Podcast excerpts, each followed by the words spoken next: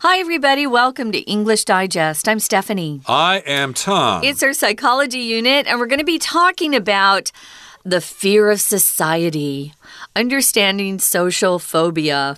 I was saying to Tom before we got started that I think this is an even larger problem than it ever was before because of social media.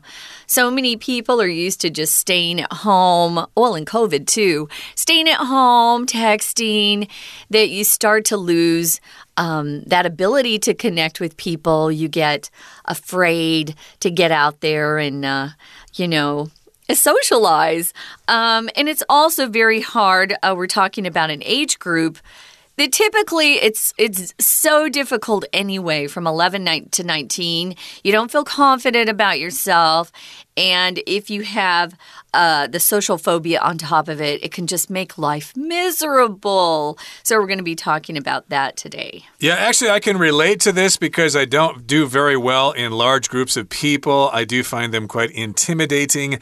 I'm pretty social on a one on one basis or maybe one on two, but if they're like uh, more than six or seven people, uh, then I get kind of uh, scared. So, maybe mm. I have this affliction, although I don't think I'm mentally ill, yeah. as it it uh, describes later on in the article. You guys can uh, make these assessments yourself, but uh, let's find out what this is all about. Let's listen to the entire article now read from top to bottom.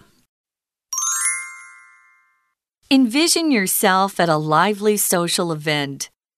You're engulfed by an intense sense of fear and discomfort as you scan the room, observing people mingling, giggling, and enjoying themselves. This is the everyday reality for millions of people who live with social phobia. Social phobia, also known as social anxiety disorder, is a mental illness. Typically, it manifests between ages 11 and 19 and is distinguished by an excessive and persistent dread of social situations. It's important to realize that social phobia is a mental disorder that is far more serious than shyness which is an inherent trait. Individuals with social phobia find it challenging to join in conversations, and they often overthink their words and actions in social situations to avoid embarrassment. Also, they're overly concerned with how others perceive them and worry excessively about being judged negatively. In addition to these personality traits, Physical symptoms such as a rapid heartbeat, muscle tension, dizziness, and sweating may also occur in social situations. The precise causes of social phobia remain unclear. However, research shows that past negative experiences can contribute to the development of social phobia. Experiencing public embarrassment, such as tripping and falling in front of a group of people, may lead to a fear of similar situations. Likewise, growing up with parents who were overly critical, protective, or who discouraged socializing and taking risks may also contribute to social phobia by inhibiting social skills and confidence. It's important to note that not everyone who experiences these types of negative experiences will develop social phobia. Other factors, such as genetics and brain chemistry, also play a role in its development. If you have social phobia, effective treatment options, including medication and psychotherapy, are available. However, it's important to seek help early. Remember, you don't have to suffer alone, and there are effective ways to overcome social phobia. Well, let's dive in, guys. Uh, this is our psychology unit. When we talk about psychology, we're talking about the scientific study of the mind, how it works, and um, you know, how it affects our lives. Our mind is a huge part of whether we're happy or sad or content with life or feeling like we deserve more. Um, our minds uh, do have a large impact on whether we're happy or not. So, we're going to take a look at this uh, fear of society, and it's called social phobia. Phobia is a word that means fear. And there are different kinds of fear in life. Some people are afraid of heights, some people are afraid of spiders. I mean, to the point where they're just paralyzed by that. Um, this would be people who are very fearful of social situations. So, we're going to be talking about some of, uh, I think, the symptoms and some of the uh, kind of the treatments that people are offered if they suffer from social phobia. Okay, so here in the first part of our lesson, it says, envision yourself at a lively social event. So here to envision just means to imagine yourself going to a social event, and it's very lively. There's a lot of conversation going on, it's very noisy, it's very active, and you're engulfed by an intense sense of fear and discomfort as you scan the room observing people mingling, giggling, and enjoying themselves. So, this might be you at this social gathering or at this social event. You are engulfed by an intense sense of fear and discomfort. So, if you're hmm. engulfed, that means you're just kind of surrounded by it. You're in the middle of this situation, you're surrounded by it. And of course, a sense of fear means you're basically afraid of mm -hmm. what's going on. And you have a feeling of discomfort, which means it just doesn't make you feel comfortable. You're just not happy in this situation. You might uh, rather go someplace else, maybe go to the library and read books or something like that, rather than being around all these noisy, boisterous people. That's right. A different word for envision would be picture. So picture yourself, envision yourself. It's a little bit more. Um, uh, gaugy, I would say, but envision, picture yourself, uh, put yourself in this um, particular situation. So you want to kind of use your mind to imagine something. And I wanted to say engulf, we often use this word when we're talking about a fire. You know, the, the building was engulfed in flames. You'll often see us use that. So, this is a really tough thing to go through. A lot of people don't enjoy social events. It depends. For me, I would rather be with a group of my closest friends than in a big crowd. I'm not I don't really love that. I like to talk openly and honestly. And so if you're in a big group of people, sometimes uh, that's not possible. Uh, I don't want to overshare or tell things about myself to virtual strangers. But some people really love this stuff. We call those folks social butterflies. They love parties, they love events, they throw parties. Um, I have my group of best friends, there are four of us, and two of us um, tend to like to stay uh, in smaller groups, and the other two uh, like to go to big groups. They love big, big bashes. Not me so much. I like to be with my closest friends. But yeah, you can feel very uncomfortable or fear, us to have that sense of fear and feel discomfort. Scanning the room just means you look around you know, to see who's there. Um, sometimes, if I go to a, uh, especially when I was um, in junior high and high school, I would look around, and if I didn't see one of my closest friends, sometimes I would sneak out. I wouldn't want to be there. So I think everybody at that age, regardless of how um, severe it is, I think most kids, especially in junior high, high school, we all feel this way. Mm, indeed, it's not really a disease so much, but where I, I, guess we're identifying it as such. And yes, you're observing people mingling, giggling, and enjoying themselves. Yeah. So to mingle just means to mix with other people. Mm -hmm. Hey, what do you do for a living? Hey, I haven't seen you here before. What's your name, etc. You're just talking with people in a very casual way, and you're giggling. Ah, that's so funny. That's what giggling is usually for girls. Thanks. Yeah. Yeah, guys won't do that uh, so much. They might though. You never know. They might. And these people are enjoying themselves. They're having a good time. Uh -huh. But this uh, is an everyday reality for millions of people who live with social phobia. Mm -hmm. uh, this is basically what they do. They have this intense sense of fear. They are not comfortable and they scan the room. They're looking at everybody else and they're probably feeling very intimidated by what's going on. Gee, I can't be like them. I just can't mingle because I'm so scared of people and I certainly don't want to laugh and I certainly will not enjoy myself because this is a very scary situation for me. And yes, indeed, we're describing social phobia. Right. So social phobia is also known as social anxiety disorder.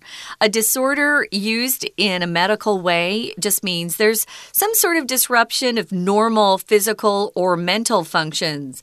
If you have an eating disorder, you might have um, an eating disorder where you don't want to eat so much food, you see yourself as fat, but you're really not. You might be anorexic, or you might have bulimia, where uh, this affects more girls than guys, but they'll eat and then they'll throw up. Oh, no. So that they don't gain any weight. That's really, really bad for your body. So these are disorders where something in your body, it could be physical or mental, is stopping your uh, your brain or your body from functioning what we call normally. But like Tom and I just said, a lot of this social discomfort is pretty typical uh, when you're growing up. And, you know, your body's changing, your mind is changing, you're not an adult yet. All of these things are quite hard. But I, I would think social phobia is stronger than just not feeling comfortable at a party. It might be that you don't even want to leave your house. Mm. Uh, you don't want to be around other people. You just want to stay on your phone. Um, I think phones have really hurt our young people a lot. A lot of them, you know, are uncomfortable just talking, making a regular phone call. Mm. Uh, they just want to text or be on Facebook or uh, Instagram, um, which isn't helping anybody really. Exactly. And of course, we're describing this as being a mental illness and not just a personality trait or a characteristic. And typically, it manifests between ages 11 and 19. Mm -hmm. To manifest just means it happens between ages 11 and 19. And it's distinguished by an excessive and persistent dread or fear of social situations. I certainly felt this way when I was in high school and university, but I could still mingle to a certain extent. Mm -hmm. I didn't think it was a mental disease or something. I just thought it was maybe my personality. I'm just not as social as other people. Mm -hmm. But in this particular case, we're saying that you have this excessive dread. It's just a, a fear of something that is just too much, it's going overboard. And yes, indeed, I think a lot of people do feel intimidated by social situations to a certain extent because these are all new people. We don't really know them. So, yeah, we're going to be a little afraid of them. But uh, in this case, it's excessive. It's just going overboard. It's too much. Yeah. I wanted to mention this word dread is a noun and a verb. Uh, here it's a noun, but if you dread something, you um, are not looking forward to something that's going to be happening in your future. I dread going to the dentist. Mm. I'll admit I'd rather go to a medical doctor than the dentist. Um, the greatest pain I've had has been at the dentist, unfortunately. I think that's so, true for most people. Although I, I, don't really fear the dentist so much, even though I've had like four or five oh, root canals. I hate those. But yeah. uh, in any case, it kind of depends on the individual. You might dread the dentist, or you might dread social situations. Yeah. And you might dread listening to our Chinese teacher. Never. No, you wouldn't, of course. I'm just using that as a transition. Uh, let's listen to our Chinese teacher right now, and we'll be right back. Hello everyone，我是派老师。今天讲解的是九月二十七号 Unit Fourteen The Fear of Society Understanding Social Phobia。这是一份篇章结构的练习题，内容跟 social phobia 社交恐惧症有关。我相信多数人或多或少在不熟悉的社交场合都会感到紧张、害怕、恐惧。比方说，刚上大学的时候，周围的同学都是生面孔，或者在求职面试，面对未来的老板、上司，大家都会觉得有点紧张、害怕，不知道该说什么吧。不过，这样的紧张、焦虑甚或恐惧，未必都是社交恐惧症哦。那如果真的是的话，发现自己真的有社交恐惧症，也不要太担心，应该进一步寻求心理咨商治疗或协助。好，那我们一起来解题吧。但在解篇章结构的题目之前，我还是要跟大家强调，心中要有一些约略的印象，看看有哪些句子让文章可以变得更完整，也可以粗略的把选项做排序。有些选项句子本身就可以提供线索，我们大概会知道说这个可能出现在文章的前、中、后哪一段。此外，篇章结构这种题型最重要的就是回填的句子要和前后文连贯，在文意上要承先启后。所以，请大家要记得前后连贯、文意通顺这八字真言。好，秉持这个原则答题，我相信任何难题都可以迎刃而解的。好，我们一起看第一题。前文提到有几百万人每天都生活在社交恐惧症的影响之下。接着，请看第二段第一句，也就是第一题空格前的句子。社交恐惧症又称为社交焦虑症，是一种心理疾病。而后一句则提到，重要的是要意识到，社交恐惧症比害羞严重的多，它是个心理疾病。害羞是天生的个别特质哦。好，那我们可以推测，空格延续前一句，以社交恐惧作为主题。并描述这种疾病的好发年龄、症状等。考量前后文连贯，所以第一题正确答案选 E。这句话的意思是说，社交恐惧症通常出现在十一到十九岁之间，特点呢就是对社交场合会过度恐惧，而且呢这种恐惧是会持续的。We're going to take a quick break. Stay tuned. We'll be right back.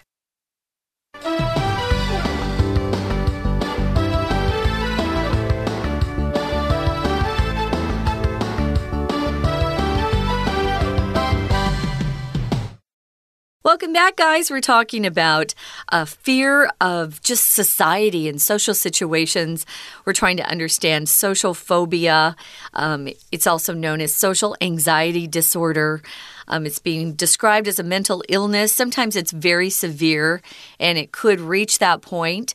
But a lot of people will understand or relate to some of these feelings because um, a lot of this social phobia shows itself or manifests between the ages of 11 and 19 when we're just, you know, so uncomfortable with everything, with our lives, with our bodies, um, finding out who we are, figuring out who we are.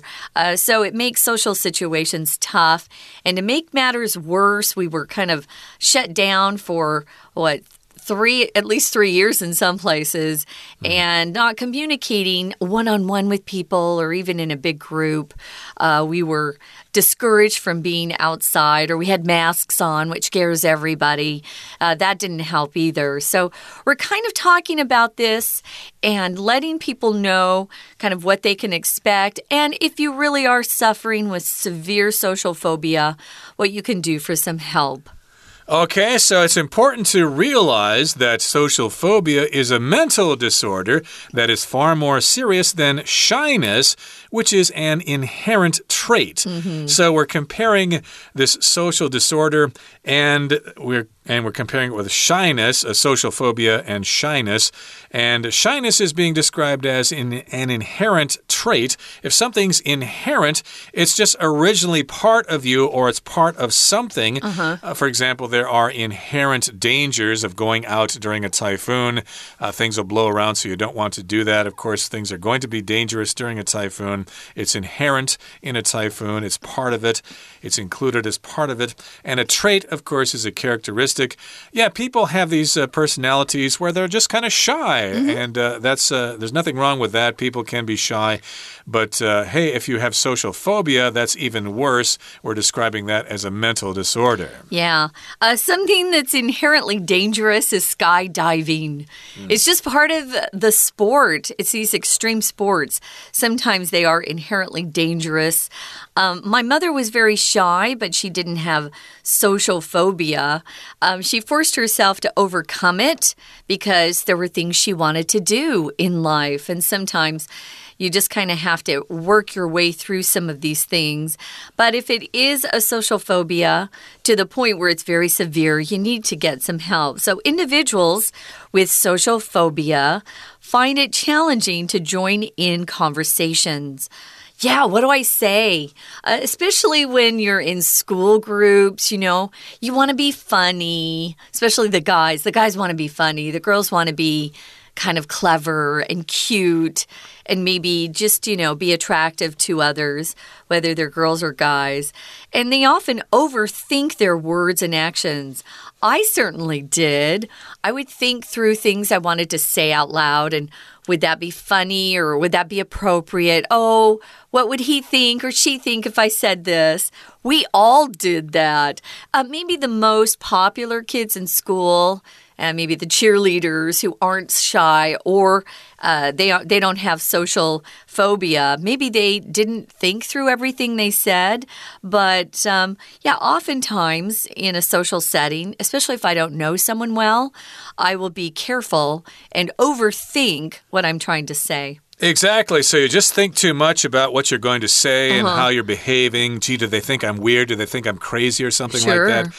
And of course, you want to avoid embarrassment. So, of course, you're thinking about these things all the time.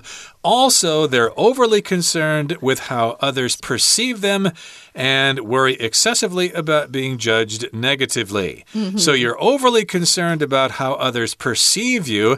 You're just thinking about that too much. You're too worried about how they're going to look at you, how they're going to judge you. And yes, indeed, you also worry too much about being judged negatively. Uh, you're afraid that they're going to see you as a weirdo or a crazy person mm -hmm. or somebody they don't want to talk to. So, right. of course, you're worried about that. And, of course, the more you worry about that, then the more people are going to think that you're kind of a weirdo. Yeah. Because you're worrying too much about it. And therefore, it's just kind of a no win situation. It is. It's really tough. So, in addition to these personality traits of overthinking and um, just being uh, afraid to say anything to uh, avoid being embarrassed by something that people think you say is stupid or something. There are other personality traits. So there are also physical symptoms. You might experience some of these symptoms like. Uh, when we get nervous, our heart starts to beat very quickly. That's a rapid heartbeat. Um, you might tense up. All your muscles might really be tense.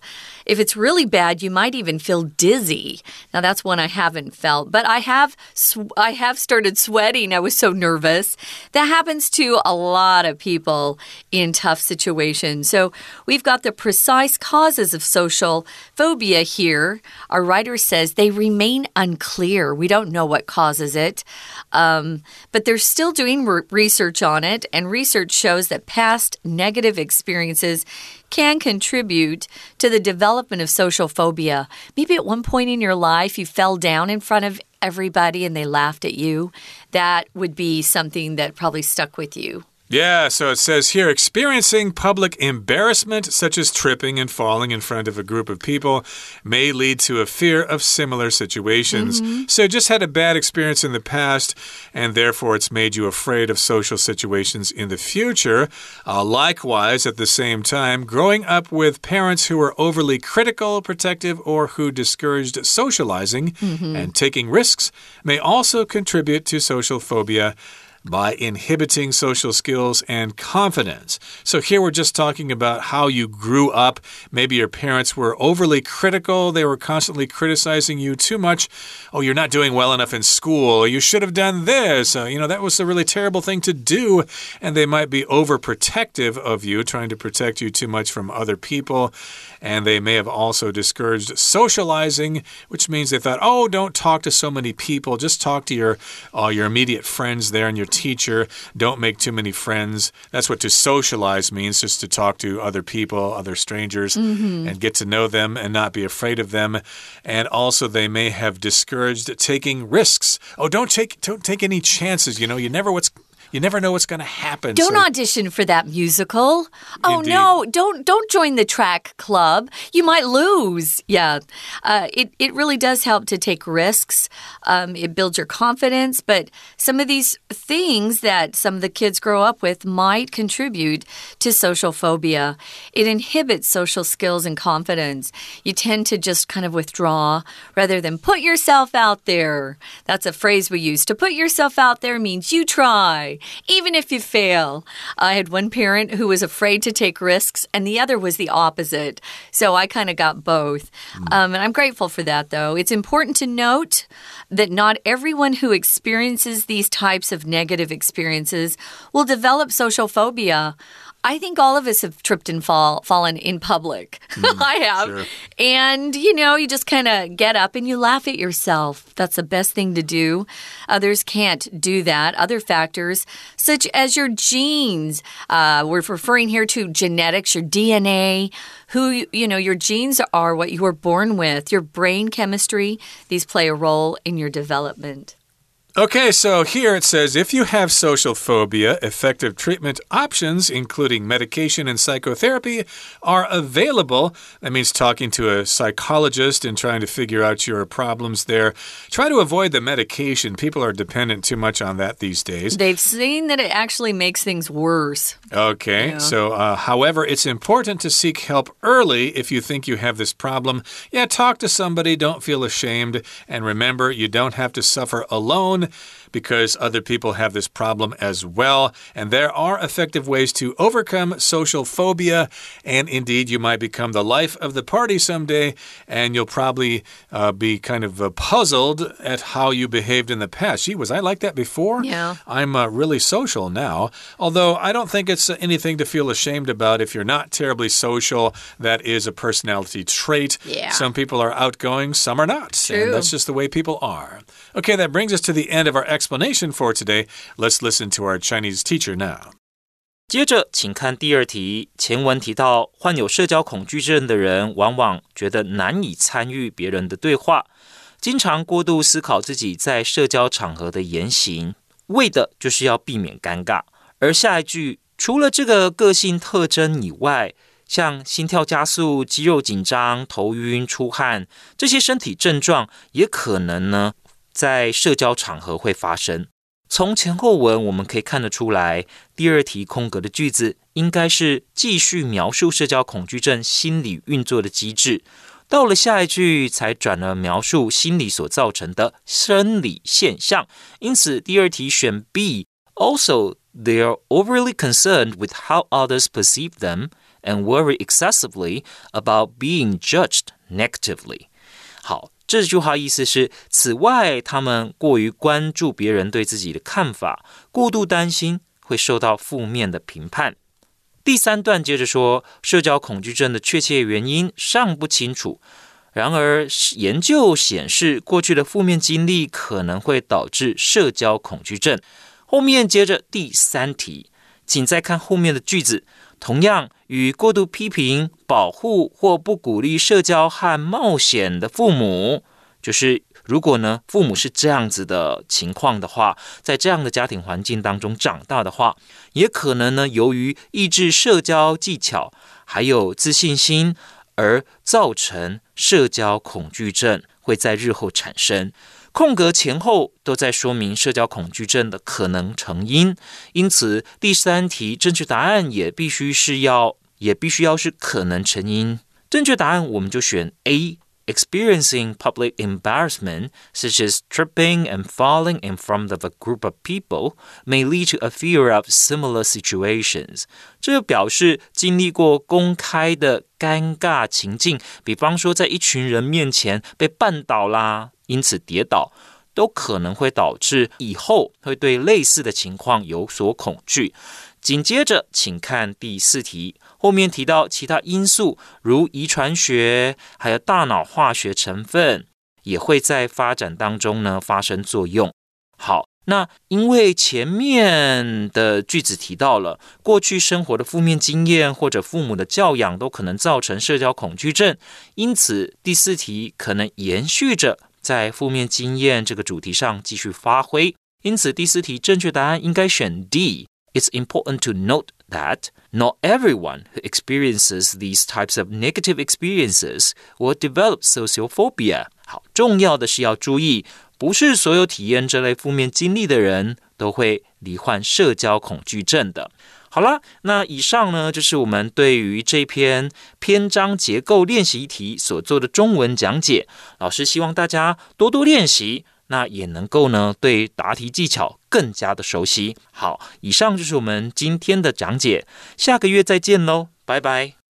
Okay, that brings us to the end of our lesson for today. Thanks for joining us, and please join us again next time for another edition of our program.